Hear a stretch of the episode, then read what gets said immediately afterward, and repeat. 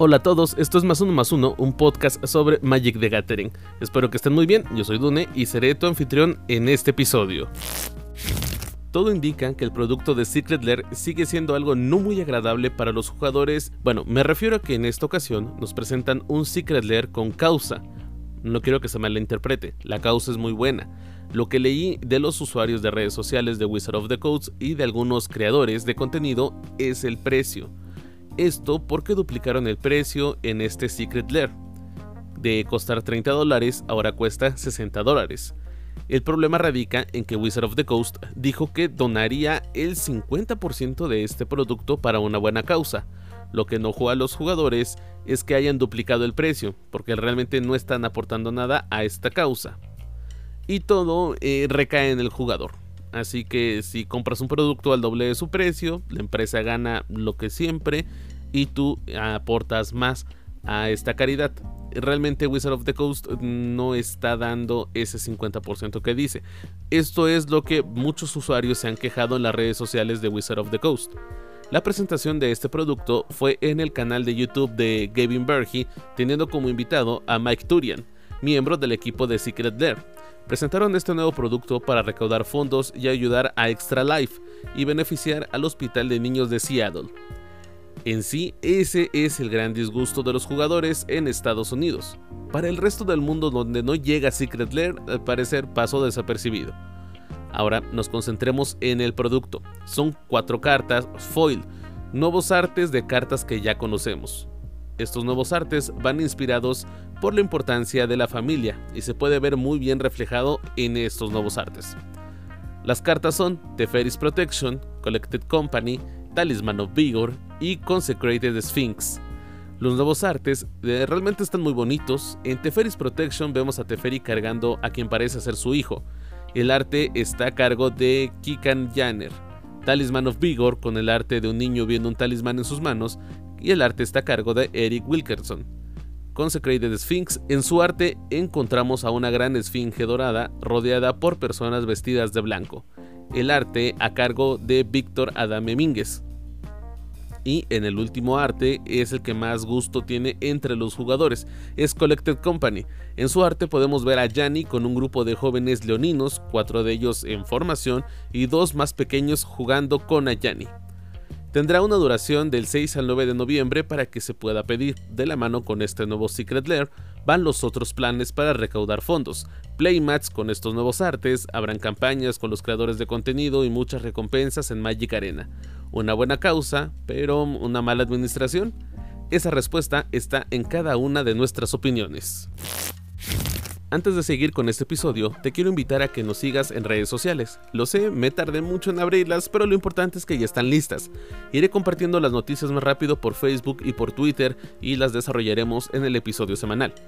Puedes buscar en Facebook como más uno más uno podcast el número 1 es el número, aunque suene raro, así también lo encuentras en Twitter. Gracias por tu follow y por tu like de antemano, así que recuerda buscarnos en Facebook y en Twitter como arroba más uno más uno podcast.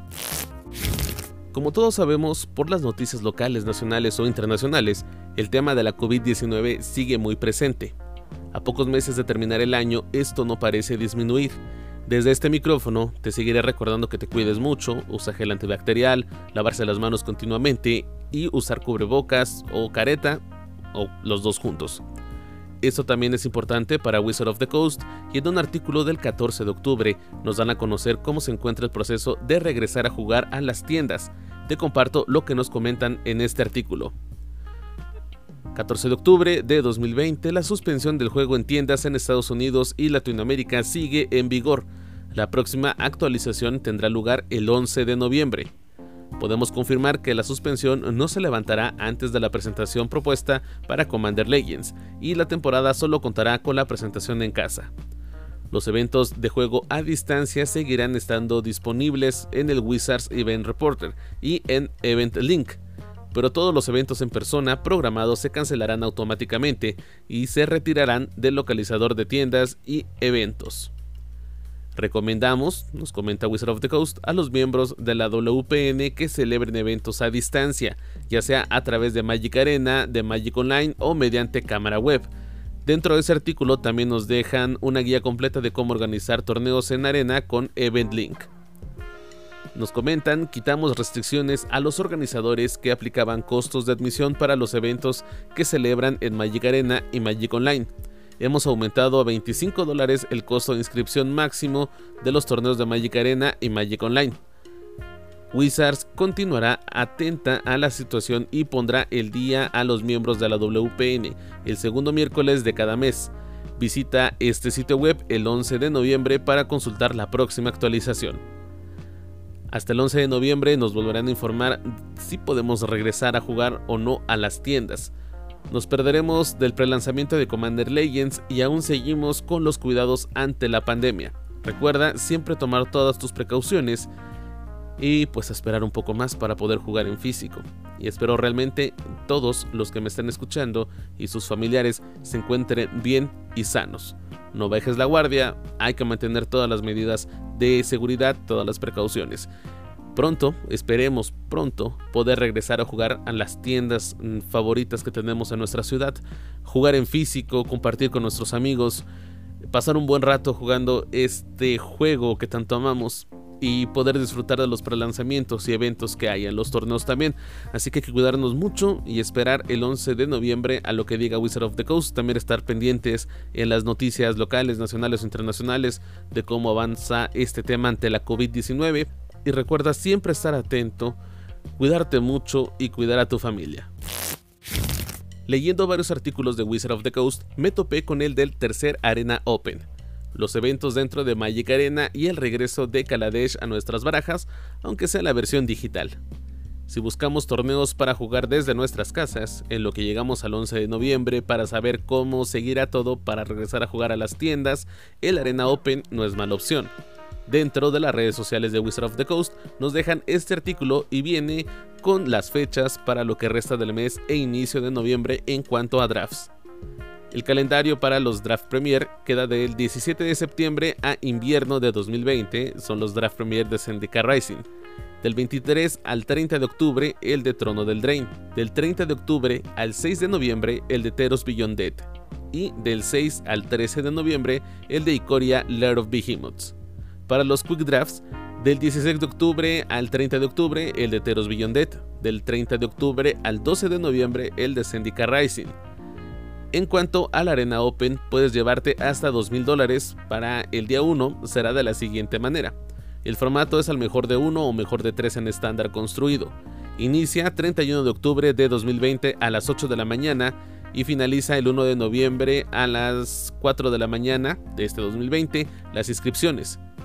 Todavía tendrán algunas horas para completar eh, su baraja o para completar su inscripción, pero no podrán unirse después de esta fecha límite. Finaliza el evento el 1 de noviembre de 2020 a las 7 de la mañana. Eso es lo que nos comenta este artículo. Hay que tener en cuenta que el horario de verano finaliza el 1 de noviembre y que está bajo la zona horaria de California. La cuota de entrada para el día 1 son 20.000 monedas o 20.000 de oro o 4.000 gemas, tanto al mejor de 1 como al mejor de 3. ¿Qué recompensa te llevas? Bueno, es un Sigue de Stormcaller, un Leyline Tyrant, un Scourge of the Skyclaves, un Tazri Beacon of Unity y Ashaya Soul of the Wild. Serán estilos de cartas, no te vas a llevar la carta, solo te vas a llevar el cosmético. Para el día 2 será de la siguiente manera, inicia el 1 de noviembre de 2020 a las 6 de la mañana, finaliza la inscripción el mismo 1 de noviembre a las 9 de la mañana. Tendrán hasta que finalice el evento para completar sus partidas, pero deben unirse durante este periodo de 2 horas. Finaliza el evento el 1 de noviembre a las 6 pm. Formato mejor de 3. Registro de evento construido de estándar, 7 victorias o 2 derrotas. Con 7 victorias te llevas 2.000 dólares y que seas elegido para la semana del Syndicate Racing Qualifier. Con 6 victorias, 1.000 dólares y también la opción de ser elegido para la semana del Syndicate Racing Qualifier. Con 5 victorias, 20.000 gemas y también podrás ser elegido para el Syndicate Racing Qualifier. Con 4 victorias te llevas 10.000 gemas, con 3 victorias 6.000 gemas, con 2 victorias 4.000 gemas, una victoria 2.000 gemas y 0 victorias no te llevas nada. La cuota de inscripción es ninguna, se requiere calificación previa del día 1. Para Kaladesh Remaster nos escriben lo siguiente, a partir del 5 de noviembre los jugadores tendrán la opción de reservar Kaladesh Remastered para obtener una oferta especial en paquetes, en fichas de draft, de también cosméticos de juego. ¿Qué te llevas con esto? 10 sobres de Kaladesh, 3 fichas de draft, un playset o 4 copias de Etherhoff, un estilo de arte alternativo o un cosmético de Etherhoff. El precio es de 29.99 dólares. Así que si quieres probar suerte, ya sabes todo para el Arena Open. Mucha suerte si alguien se anima a competir. Puedes conseguir más información en las redes sociales de Wizard of the Coast nos movemos al campo de las investigaciones por parte de usuarios de redes sociales y jugadores de Magic. En estos días se filtró en Tumblr el nuevo nombre o lo que podría ser el nuevo nombre para el próximo plano a visitar. Recordemos que los sets para el 2021 ya están anunciados, así que esto sería para el 2022. Antes de seguir, te recuerdo cómo estará el 2021 para los sets de Magic, en especial en estándar. De acuerdo a la descripción que nos dan, es viniendo en este invierno, vamos a Kaldheim. Este es el mundo vikingo de Magic y tenemos un set completo para comenzar el 2021. Kaldheim llegará al multiverso de Magic el primer trimestre de 2021. Strixhaven School of Mage. A continuación volveremos a la escuela con Strixhaven. Esta es la universidad mágica más elitista del multiverso y consta de estas cinco universidades con sus propias versiones de la magia. Street Haven School of Mage llegará al multiverso de Magic en el segundo trimestre de 2021. Dungeons Dragons Aventuras en los Reinos Olvidados. Revelado por la gerente de marca de Dungeons Dragons, Shelly Masonable, Dungeons Dragons llega al multiverso de Magic. Lo que nos dijo en la presentación fue, durante más de 45 años, Dungeons Dragons ha sido el principal juego de rol de mesa. Finalmente estamos uniendo nuestras marcas para un juego de cartas completo que los jugadores de Dungeons Dragons y de Magic no querrán perderse. Hagen continuó. Este es un conjunto legal estándar completo de borde negro en el mundo de Dungeons Dragons. Dungeons and Dragons Adventures in the Forgotten Realms llegará al multiverso de Magic en el tercer trimestre de 2021 y reemplazará a la colección básica 2021. Innistrad Hombres Lobo e Innistrad Vampiros. Hemos tenido muchas ideas sobre cómo traer de vuelta este tipo de sentimiento clásico de Innistrad, cosas divertidas con hombres lobo, cosas divertidas con vampiros. De hecho, lo que nos describen a través de este artículo es que no pudimos encajarlo todo en un conjunto, así que vamos a hacer dos conjuntos de Innistrad, dos juegos de tamaño completo. El primero realmente se centra en los hombres lobo y el segundo se centra más en los vampiros. Y alguna vez nos escriben en este artículo, escuché rumores de una boda de vampiros. Innistrad Werewolves e Innistrad Vampires llegarán al multiverso de Magic en el cuarto trimestre de 2021. Estos son los planos que visitaremos en estándar el próximo año. Regresando a hablar del 2022 con el posible plano y nombre, será un plano que a muchos jugadores les ha gustado, nada más y nada menos que Kamigawa. Regresaremos al plano de ninjas. Todo eso se dio a conocer por un usuario de Twitter, lo puedes encontrar como arroba SteelCarry, que compartió la información de una cuenta de Tumblr que se llama The MTG Spoiler Throwaway Account. Todo esto ha sido respaldado por varios usuarios que han presentado capturas de pantalla de una encuesta de agosto por parte de Wizard of the Coast, donde hacen la pregunta de qué nombre nos gustaría para un plano de Kamigawa.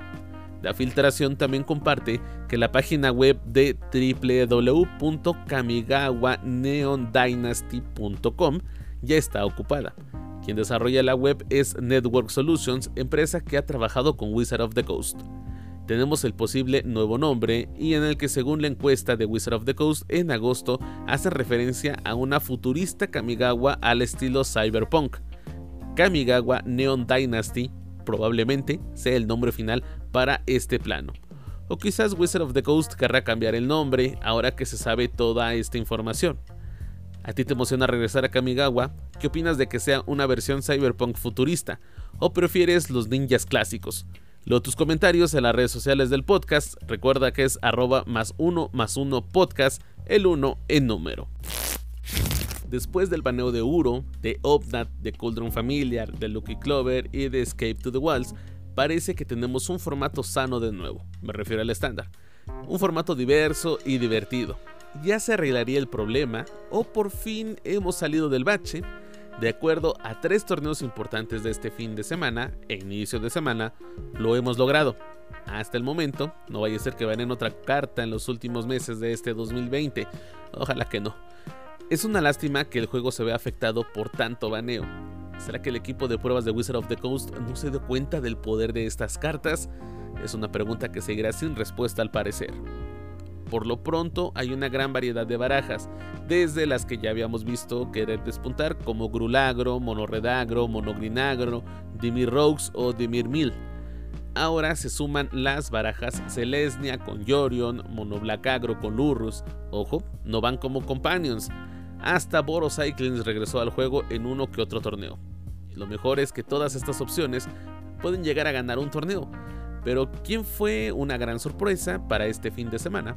Nada más y nada menos que el deck de Golgari Aventuras. Con esta baraja se puede llegar a ser de las favoritas de los jugadores. Y como te había mencionado antes, Martin Yosa nos presenta una nueva versión de deck de rampa, con Ugin como uno de los win conditions.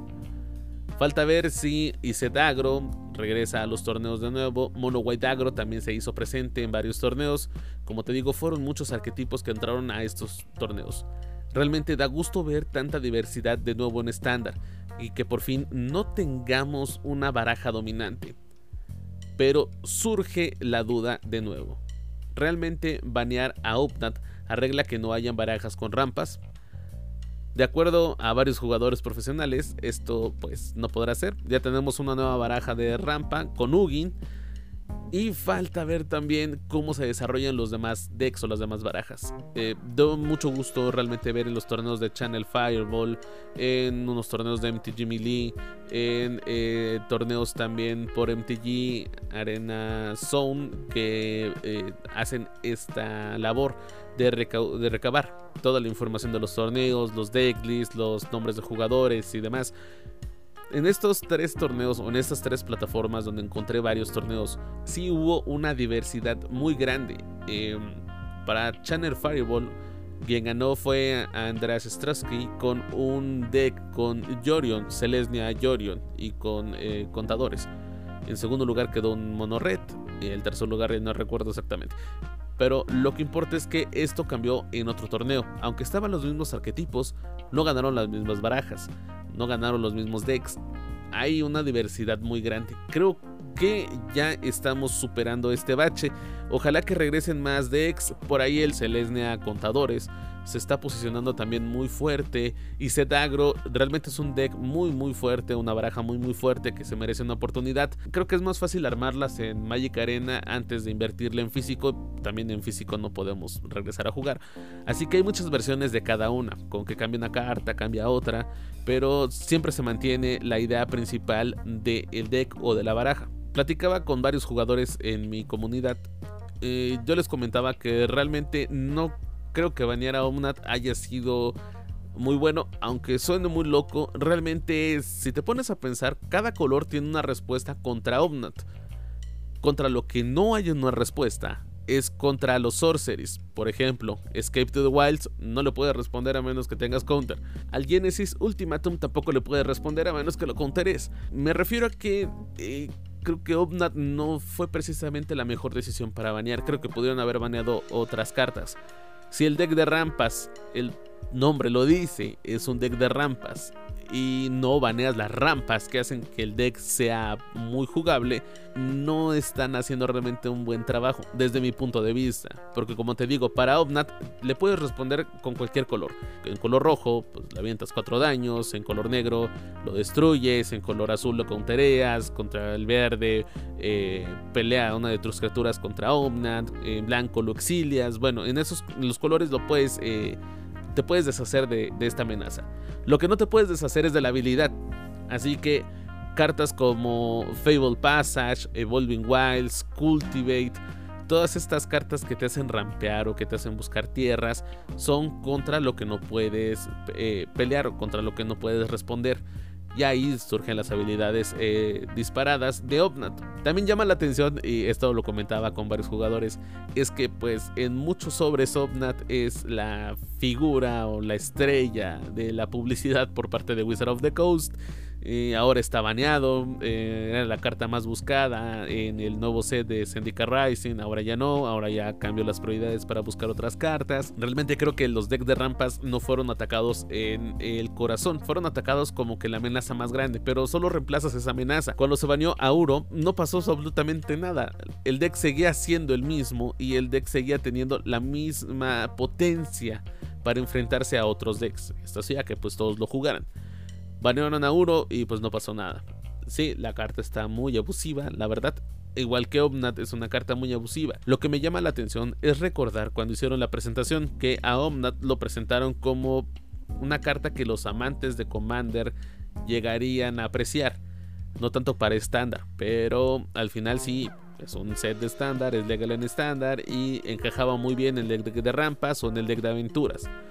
Atacar al deck de aventuras, ya que lo estoy mencionando, con Loki Clover, ahí sí creo que estuvo bien. No todos pueden responder ante este artefacto. Banear también al Cauldron Familiar hace ya algunos meses. Este gato que hace que pierda vida el oponente y tú ganes vida.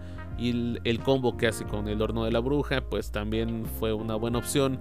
Banearlo eh, y estaba muy abusivo, la verdad, utilizar este gato. Por lo que veía para muchos jugadores, mm, no era muy grato tener eh, como oponente un deck, ya sea un mono black o ya sea un Ragdos Sacrifice. Los decks ahora ya están cambiando, han evolucionado, tenemos eh, nuevos arquetipos, arquetipos viejos están regresando, el Dimir Rogues y Dimir Mill están bajando un poquito de popularidad porque les está ganando Golgari Aventuras.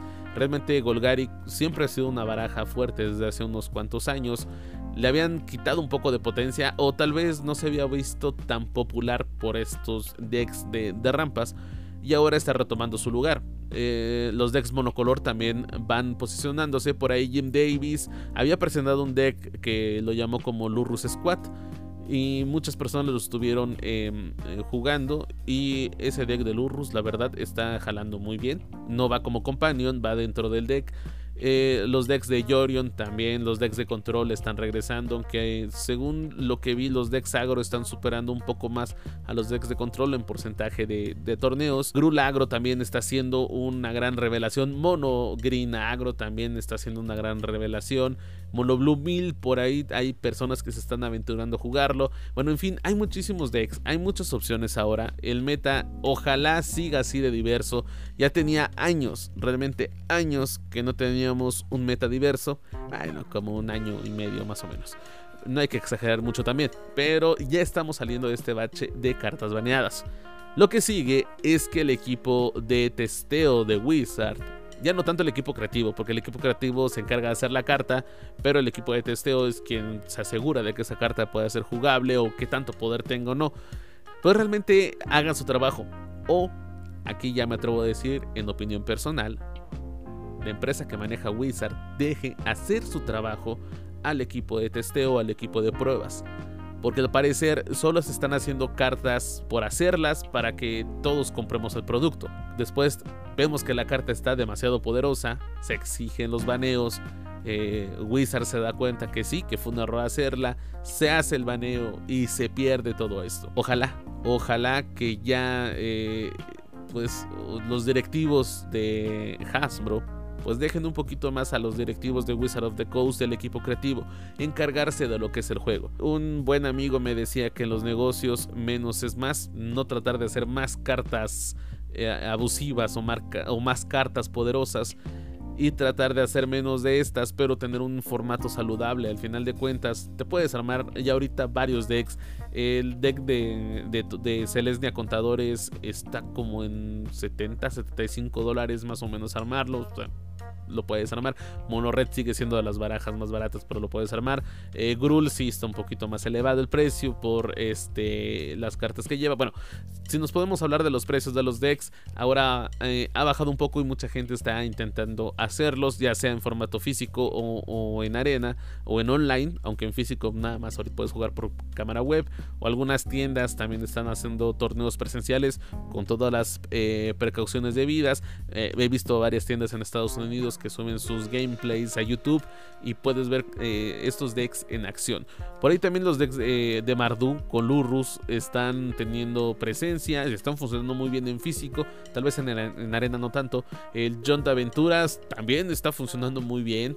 Eh, hay mucha gente que se está aventurando a probar nuevos decks, hasta los monoblue artefactos, los colorless. Te digo, hay muchísimas opciones ahora en este nuevo meta. Ojalá que si se llega, ojalá que para eh, no tengamos cartas abusivas otra vez, que sean cartas más eh, estándar, más normales, mm, con habilidades mm, que no se puedan utilizar o sobreexplotar eh, de más en algún deck. Eh, si sigue habiendo un problema con los decks de rampas, tienen que atacar lo que son las rampas. Banear eh, una tierra que te hace fechar e ir por otra puede ser una opción. Cultivate, pues a pesar de que era una carta que no se le ponía mucha atención, así como Escape to the Wilds, resultó ser muy buen este, miembro para el deck de rampas. Esa es mi opinión personal. La tuya me gustaría conocerla, y sabes que estamos en redes sociales ahora como arroba más uno más uno podcast. Y también puedes seguir platicando acerca de estos temas. Como te digo, lo platiqué con varios jugadores de mi comunidad y pues aunque suene tan loco, eh, llegamos a esa conclusión. Aún le puedes responder, bueno, siempre y cuando tengas el, hechizo o el spell en la mano adecuado, le puedes responder. Pero para eso existe el cyborg. Ojalá que para que el de, repito, tengamos cartas menos eh, poderosas pero igual de emocionantes y jugables. Recordamos que estamos llegando a un nuevo plano, a conocer la versión de Wizard para los vikingos. Quizás un deck de vikingos también pueda funcionar en un futuro, así como el deck de Rogues está funcionando ahora. Ya sabes que me gustaría escuchar o me gustaría leer tus comentarios a través de redes sociales en arroba más uno más uno podcast. Recuerda que el 1 es el número. Llegamos al final de este episodio de más uno más uno, un podcast sobre Magic the Gathering. Sígueme en mi cuenta de Twitter como arroba done4f y las cuentas de Twitter y Facebook del podcast como arroba más uno más uno podcast. Recuerda, el 1 es el número. Yo soy Dune y nos escuchamos hasta la próxima.